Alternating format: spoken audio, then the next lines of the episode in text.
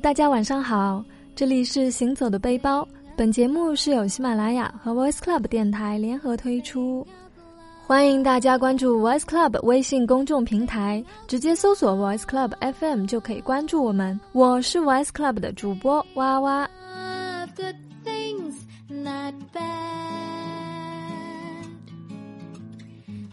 那今天我们要聊的是什么话题呢？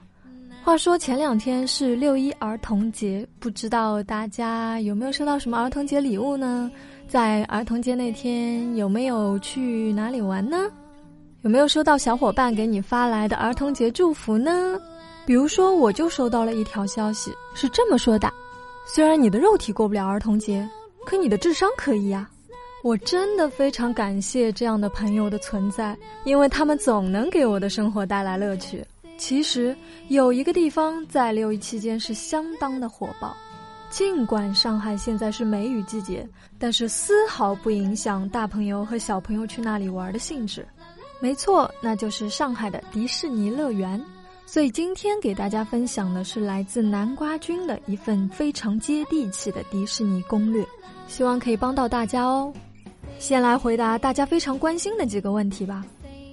景区的食物真的贵到令人发指吗？说真的，三十块钱一桶爆米花的价格，我还是可以接受的。一瓶冰镇的百事可乐十五块，售货员还会帮你细细的擦去瓶子上的水珠，顺便问一下你今天玩的开心吗？果汁二十块一瓶，矿泉水十块一瓶。小吃什么的价格也基本都在三十到一百之间，正餐可能略贵，人均一百五十块的样子。个人觉得这个价格差不多就是景区价格，但是在价格偏高的条件下，迪士尼的服务确实有着经过训练的耐心和专业。如果你见识过那种在传统景区里脾气爆差又翻着白眼的服务，那可能在迪士尼，你会感动到哭。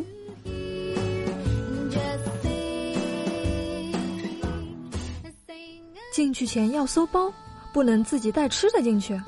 最开始我深刻的觉得这个就是霸王条款，网上疯传的迪士尼就是个霸道的不准自己带吃的，里面的东西又很贵的暴君。可事实上，你可以自己带食物进去吃呀。景区里许多带有桌椅的休息区，室内和室外的都有，这点很贴心。你能想到一个非常漂亮的小屋子里布置的全是桌椅，就为了供游客在里面吃自己带的食物吗？包括售卖食物的餐厅里，也都是可以在里面吃东西的。搜包是要搜的，但主要搜查的是危险物品和自拍杆。试运营期间，我们过了三道门槛：第一道简单放行，第二道搜包，第三道过闸机验票。由于试运营期间是邀请制度，只有内部员工才能买到限额发售的票，所以需要同时带好身份证和在购买时的收据，在过闸机时取票。在闸机验票时，就已经可以听到园区内传来的主题音乐了，那个时刻特别振奋人心，感觉离童年特别近，就只有一道闸机的距离。出发前需要准备什么呢？首先，复习一门叫做童年的功课。哇，这边有鹏鹏和丁满耶！天啊天啊，我记得我记得，鹏鹏那头犀牛特别萌，我怎么记得是野猪？是犀牛，是野猪。这里面的公主除了白雪公主我都不认识，我还认识七个小矮人呢。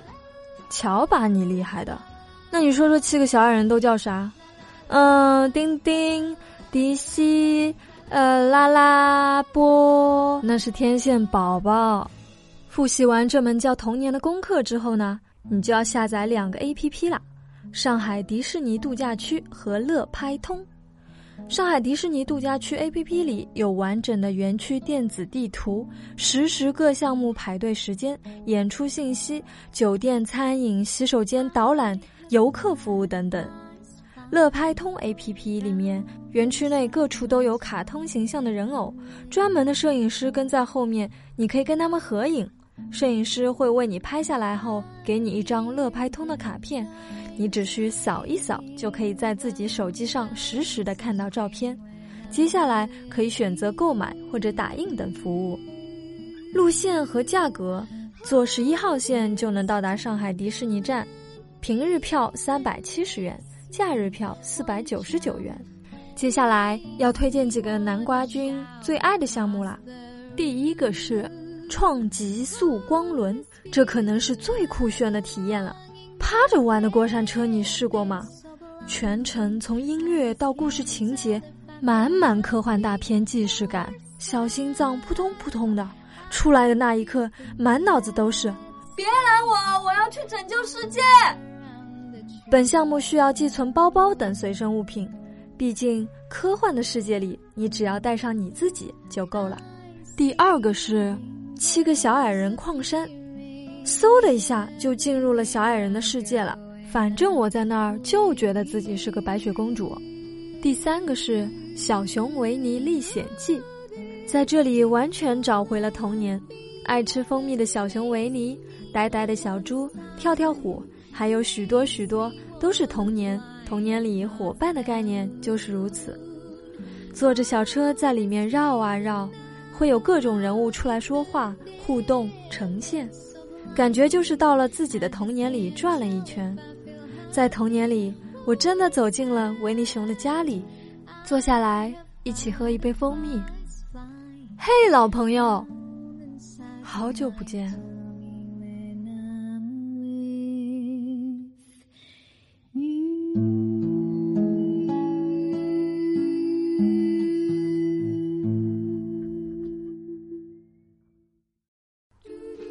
其他的项目，比如海盗啊、公主啊、漫威主题馆啊，就不一一推荐了。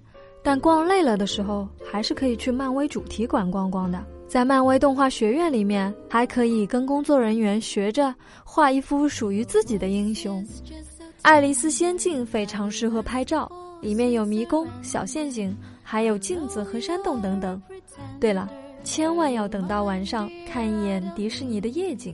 再来说说在迪士尼遇到的好玩的事儿吧。在排队玩创极速光轮的时候，遇到了一个排着排着队就睡着了的人。于是，随着队伍的不断向前移动，大家就纷纷的越过了他。毕竟叫醒他也不合适，不叫醒他也不合适。这本来是个挺心酸、挺心疼的故事，但是看见他熟睡在栏杆上的样子，我还是忍不住笑了，哈哈哈。后来他终于醒了，一脸惊慌。第二件趣事，还是排队的时候。站的久了，脚特别酸，然后就有个伙伴提议说，以前军训时教官教的，身体前倾，前脚掌着力会比较省力气。我们纷纷赞同，但后来突然有那么一刻觉得好像哪里不对。原来一堆人里只有我们仨儿在那边站了军姿。看到一对年轻夫妻带着孩子去玩。当时特别羡慕，父母能在孩子这么小的时候就带他来迪士尼，简直是一个带着梦想的童年呀！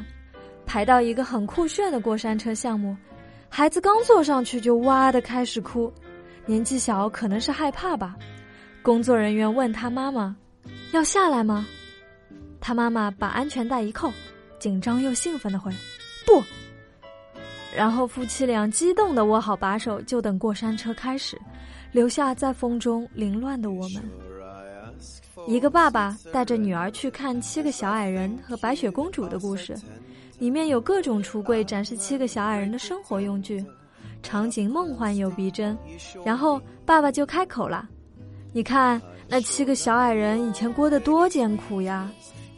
当场就做了一场节俭爱国的红色教育。原来小矮人的故事还有这个教育意义呀！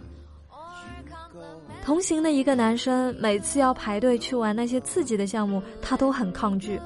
我们就劝，不吓人的，不吓人的，去体验一下，那是童年呀。但是效果不强烈。我心里就在想，男生的童年果然和我们女生不一样，可能看的动画都不同吧。不一会儿，那男生问我们：“你们看过《巴拉巴拉小魔仙》吗？”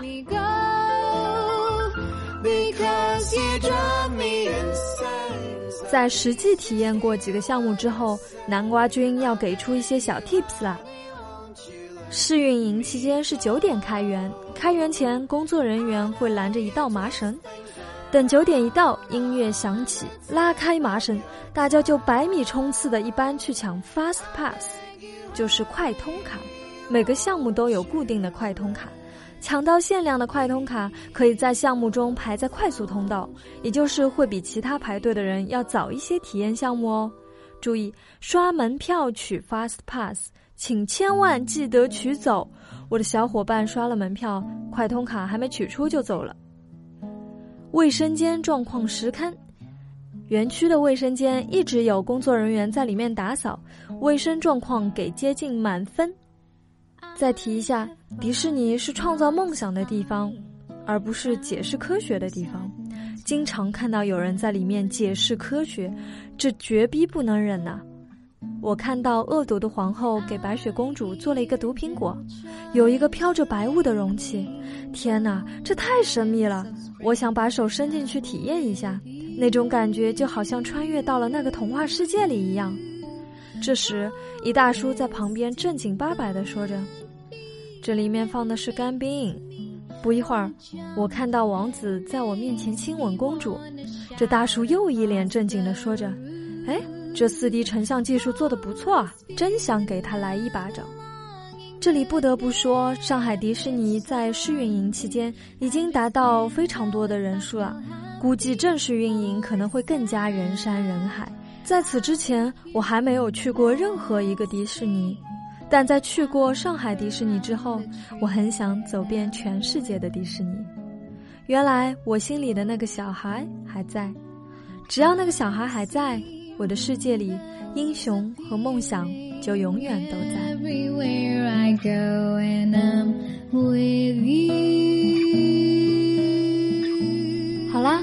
这就是南瓜君为大家带来的迪士尼攻略，希望对大家有所帮助。如果你心里的那个小孩还在，那就去吧。晚安。